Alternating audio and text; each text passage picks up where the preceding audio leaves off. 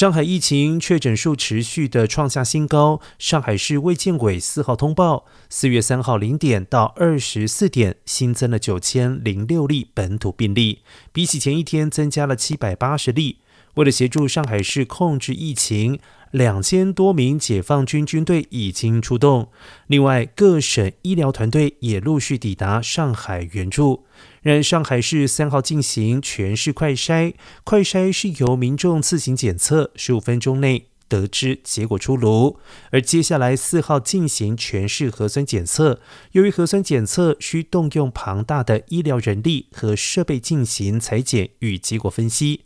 由于上海从未有过一天内对所有全市居民进行核酸检测的记录，为此全国多地援助上海，共计这一次援助的医疗团队总人数是一万人。